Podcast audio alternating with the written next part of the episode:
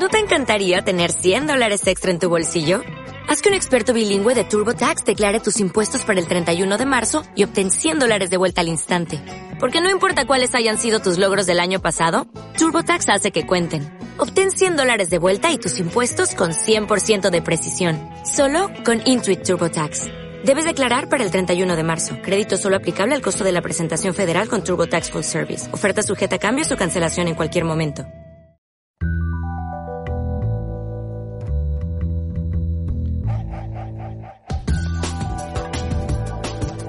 Hoy vamos a hablar de bebés, de bebés prematuros.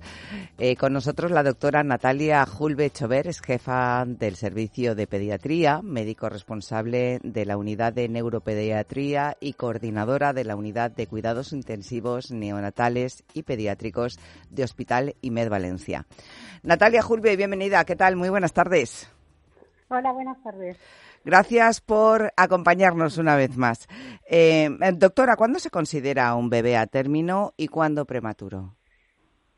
Pues un prematuro es todo aquel recién nacido con una edad gestacional inferior a 37 semanas. la incidencia, sí. la incidencia eh, ha aumentado en los últimos 20 años, sobre todo eh, por los prematuros tardíos, que son los niños eh, nacidos en la semana 34 hasta la 36 más 6. ¿Y qué problemas o aspectos a tener en cuenta pueden presentar durante las primeras semanas eh, tras el nacimiento los bebés prematuros? No todos los prematuros son iguales. El grado de madurez de los distintos órganos y sistemas se relaciona de forma directa con la edad gestacional y con la incidencia y gravedad de las enfermedades y complicaciones. Cada edad gestacional tiene un tipo de enfermedades y gravedad diferente. Entonces, el prematuro moderado tardío, que son los que he comentado antes sobre 34, 36 más 6, pueden presentar un mal control de temperatura, hipoglucemia, dificultades en la alimentación, dificultad para respirar de forma transitoria, ictericia y los prematuros extremos, eh, que son eh, los niños eh, nacidos en la semana menor de 28 semanas, tienen enfermedad de la membrana hialina que puede ser grave, que es una inmadurez pulmonar, retinopatía, hemorragia intraventricular, eh, infecciones eh, más frecuentes, infecciones nosocomiales, problemas del corazón como el ductus persistente, etcétera. Entre el moderado, eh, moderado tardío y el extremo, pues está el, el, prematuro, el muy prematuro, que es entre las 28 semanas y 32 semanas, en el que puede tener pues diversa patología entre una y otra. Pobrecitos. ¿Y a partir de qué semana el bebé está preparado para sobrevivir?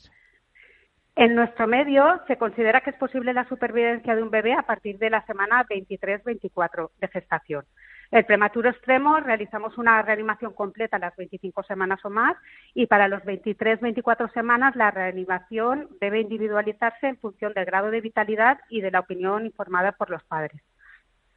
Imagino que depende de cuántas semanas de gestación haya tenido y de cada caso en concreto variará el tiempo, pero en fin, eh, ¿cuánto tiempo medio, si nos lo pudiera decir, eh, pues pueden pasar los bebés prematuros bajo observación? Depende de la edad gestacional, depende del peso al nacimiento, si han surgido complicaciones, Normalmente antes de dar el alta intentamos que los padres tengan un buen manejo, que no tengan problemas de succión para alimentarse los bebés, que regulen bien la temperatura y más o menos un peso adecuado sobre unos dos kilos y una edad gestacional corregida mínimo de unas 35 semanas.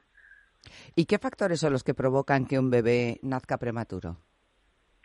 Pues el factor, hay varios, eh, hay varios factores. está el estado materno, eh, normalmente pues una edad materna menor de 16 o una edad materna mayor de 35, la talla baja de la madre, en la raza negra es más frecuente que en la raza blanca los niños prematuros, el estado nutricional de la madre, patologías que pueda tener la madre como hipertensión pulmonar, diabetes, infecciones o enfermedades sistémicas de ella, historia obstétrica de malformaciones o cirugías uterinas como conizaciones, úteros dobles o infecciones locales como vaginosis bacteriana o una infección intramniótica subclínica, complicaciones de la misma gestación como la gestación múltiple, eh, sangrado, metrorragia en el segundo o tercer trimestre, polidramios, factores ambientales también el socioeconómico, pero eh, y consumo también de tóxicos, el estilo de vida, pero lo que está más relacionado es eh,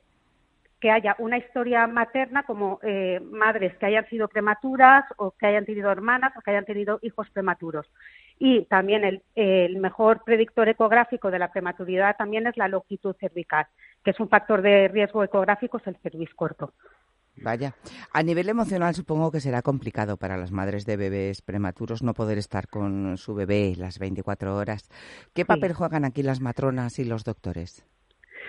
A ver, nosotros somos una unidad de puertas abiertas las 24 horas del día, todos los días de la semana, por lo que promovemos que los padres puedan estar con su hijo las 24 horas y facilitamos las visitas para el resto de los familiares, abuelos, hermanos mayores, etcétera.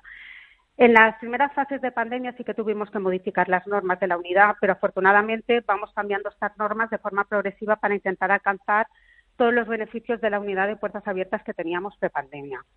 Intentamos apoyar y fomentar una comunicación regular con los progenitores y ayudamos al aprendizaje y participación de la familia en los cuidados.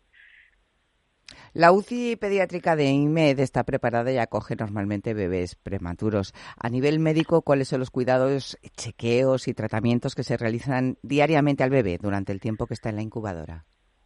Depende un poco de, de la gravedad de la patología, de la prematuridad, si el niño está conectado a ventilación invasiva o no invasiva, si lleva vías centrales o periféricas, eh, si lleva pero vamos, monitorización de constantes mediante pulsioximetría, tomamos la tensión, frecuencia cardíaca, registramos las entradas, eh, que son la administración de fármacos, la alimentación oral, la nutrición parenteral y las pérdidas. Intentamos limitar lo máximo posible las extracciones sanguíneas y la manipulación, pero también, pues dependiendo, como he comentado, de la prematuridad, pues también se hacen ecografías abdominal cerebral, radiografías si tiene patología respiratoria, se revisa eh, el fondo de ojo para eh, diagnosticar una retinopatía, son los prematuros eh, más extremos, etcétera. Depende un poco de, la patología, eh, de la gravedad y de la prematuridad. Doctora Natalia Julve, mil gracias por haber estado con nosotros y hasta otra ocasión. Muchas gracias. ¿No te encantaría tener 100 dólares extra en tu bolsillo? Haz que un experto bilingüe de TurboTax declare tus impuestos para el 31 de marzo y obtén 100 dólares de vuelta al instante. Porque no importa cuáles hayan sido tus logros del año pasado, TurboTax hace que cuenten. Obtén 100 dólares de vuelta y tus impuestos con 100% de precisión. Solo con Intuit TurboTax. Debes declarar para el 31 de marzo. Crédito solo aplicable al costo de la presentación federal con TurboTax Full Service. Oferta sujeta a cambios o cancelación en cualquier momento.